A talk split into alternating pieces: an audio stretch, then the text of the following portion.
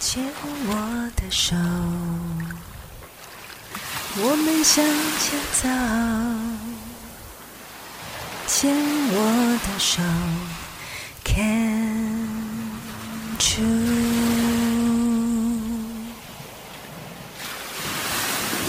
牵我的手，我们向前走。牵我的手。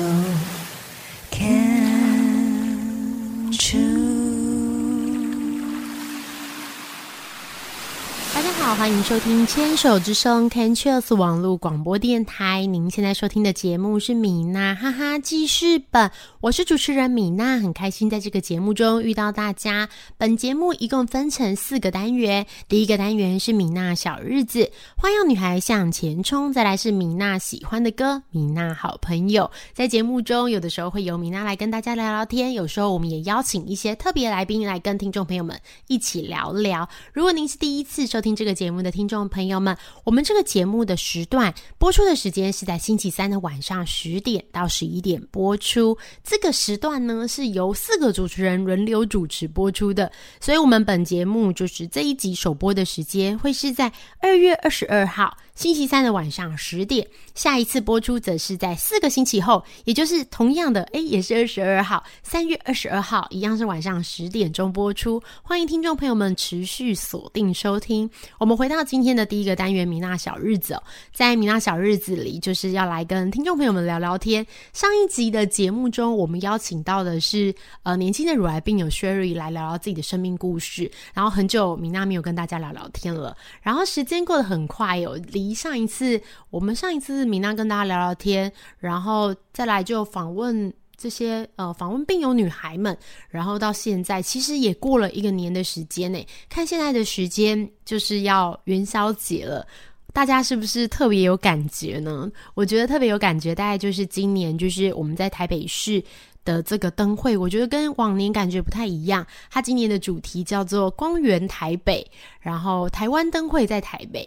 它这一次很特别的是，以前我们看到这些就是灯会的这些布置啊，或是装置艺术，都会是在某一个展区，比如说很常在就是呃圆山啊花博园区，或是在我不很多就是中正纪念堂等等这样子。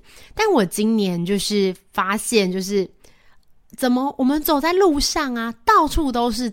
灯到处都是花灯，而且不是很小的，是都是有主题性的。像我们带小朋友，就是我每天都回家一定要走一段路，就是我们带小朋友下课啊。小朋友的这个学校是在呃大安区，在搜狗附近这样。那在搜狗附近那边的话，就是整个敦化，然后包含整个搜狗的。百货公司的门口，然后都有制作，就是大型的灯。然后因为今年是兔年，所以都有很大型的兔子的这个装置艺术。这样，然后我们沿着那个市民大道跟敦化这样回去的时候，沿路也有看到，就是在那个敦化的那个敦化南路、敦化北路这个树丛里面，然后就有一些，比如说像是运动的项目的灯。有时候是灯的造型，然后有时候是灯笼的图案。那如果你在沿着这些，感觉就是台北市很像一个大型的花灯展区，然后你怎么走，它其实并不会离开这个展区太远，你都随时可以看到不同的主题。我们之前也有去，就是像松山。像国父纪念馆就是也是一个超多人、超多花灯的一个主灯会区这样子。每次经过的时候，那边都大排长龙，然后塞车，人真的太多了啊！因为我们小朋友很小，就是大概才两岁多，所以就是在这样的地方，我其实就有点担心，就是小朋友会走失，或是被撞倒，或是对不见是最麻烦的，就是很难找回来这样。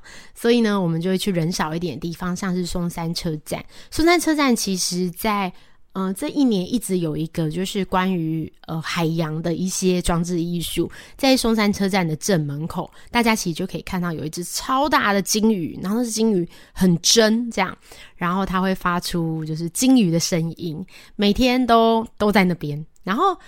在元宵节的时候就非常的可爱哦，它就是在这金鱼上面装了很多很多的灯，亮亮的这样子。然后我们之前带小朋友去的时候，我觉得小朋友也是蛮可爱的，就是那时候我记得，因为这个金鱼在这边已经很久了，已经超过了半年、一年的时间，可能都有了。这样，那时候刚好是遇到万圣节，然后万圣节的时候，路上也很多小朋友在打扮。这样，从万圣节那时候开始，金鱼就开始，可能是不知道是为了元宵节准备吗？为了新年准备，他就开始挂满了灯饰。这样，然后我们小朋友看到以后，他第一个反应就是。哎，金鱼也穿南瓜装了。哎，我觉得这个反应是很可爱、很直接的。对，确实金鱼是穿了南瓜装，它装扮了，然后变成了一个灯笼这样。然后就是每天晚上都在那边，然后散发一种就是很漂亮的颜色跟光芒。然后。一直到现在已经元宵节了，它旁边就是松山的这个灯会展区，在那边真的可以看到就是不同的造型，尤其今年是兔子，有各种各式各式各样的兔子。然后刚好可能今年在那个越南是猫年，越南蛮特别的，它没有兔年，它是猫年，所以我们看到很多的灯笼跟很多的这个布置是猫咪的图案，其实非常的可爱。也欢迎大家就是可以。就是去看看，我们这节目播出的时间好像已经展完了，已经因为这个这个活动是到二月十九号，我们播出是二月二十二号，所以刚好就是要结束了。不过没有关系，就是我在呃网站上其实有看到超多人的分享，就是我看到有许多朋友就是在呃分享自己就是拍摄自己去逛花灯的这个过程，然后还有做一些展群的介绍，这是很棒的。然后也期待之后有很多这样子的活动，这样子真的感觉很像就是整个城市的人，然后一起参加一个活动，会特别的就是开心这样。那不晓得大家这个新年过得怎么样？因为如果是元宵节过完啊，其实就大概表示新的一年就是过年正式要过了。然后，其实现在时间也是二月，看我们播出的时候是二月二十二号，也靠近二月底了。然后再来是三月，就会觉得时间过得很快耶。就是前几集节目我们还在讲说，哎呀，年底了，年底要过年，结果现在这一集节目就已经变成。过年，然后过完年了，然后甚至于就是要三月了。那这段时间，不晓得大家有没有什么转变跟一些想法，还是说忙着过年呢？或是大家有没有去哪边玩？我过年的时候就是跟大家分享，就是我们去了花莲。花莲我们其实已经蛮久没有去了，然后这一次趁着就是过年的时间，然后到花莲住了三天两夜，然后花莲。就是一个很棒的地方，花莲的海岸。然后现在我们已经很久没有去远雄了。那远雄是在一个半山腰的地方。我们以前去的时候是小朋友出生之前，然后在那么多年前，其实过了很多时间都没有再去。中间他们经过了重新装修，然后很不错，可以去。我们很之前花莲我也常听推荐听众朋友们可以去住，就是花莲的泰鲁阁精英。这样，然后泰鲁格精英的位置是在天祥，它在窗户外面就可以直接看到，就是泰鲁格公园的这些山壁，真的非常漂亮。不过今年因为有带小朋友的关系，就是我觉得带小朋友跟没有带小朋友，真的在一些路程安排上会有一些蛮大的差别。之前我们都是可以坐很久的车，然后到饭店去这样，但是呢，就是这一次选择。这个远雄有一部分是远雄，因为有自己的海洋公园，然后在海洋公园里面有很多适合，就是大人可能会觉得有一点无聊，但对小朋友来说是蛮有趣的，会有一些简单的游乐设施，不管是像碰碰船呐，或者是旋转木马，它都是以海洋为主题。然后一个最棒的，其实我觉得是远雄公园有自己的水族馆，在就是我很喜欢逛水族馆，然后不管是就是。台北的话，可能就野柳啊，然后在基隆，基隆的草境海洋公园也是我很常去的地方，去水族馆。然后桃园的 H Park，H Park 也最近台湾真的蛮多水族馆的。然后以前有去过屏东的海参馆，这样其实每个地方的感觉跟风格都有点不太一样。但是我这次去完花莲以后，我觉得其实花莲的鱼真的是。跟台北部的鱼比起来，花莲的鱼真的是最大。就是你会感觉到，就是感受到花莲，因为它靠海，然后整个靠近海洋的这个很丰富的这些物种，你看到的各种鱼都会比就是北部我们在水族箱里看到的大很多，非常多这样子。所以我觉得这也是一个蛮有趣的。如果你是喜欢就是逛逛水族馆的朋友，就是我觉得一定要去花莲的，就是远雄海洋公园里面附设的水族馆。你看，它只是附设的，它甚至不是一个就是专门做水，就是怎么样独立水族馆的这个营运。但是我觉得它的资源真的是非常充沛哦。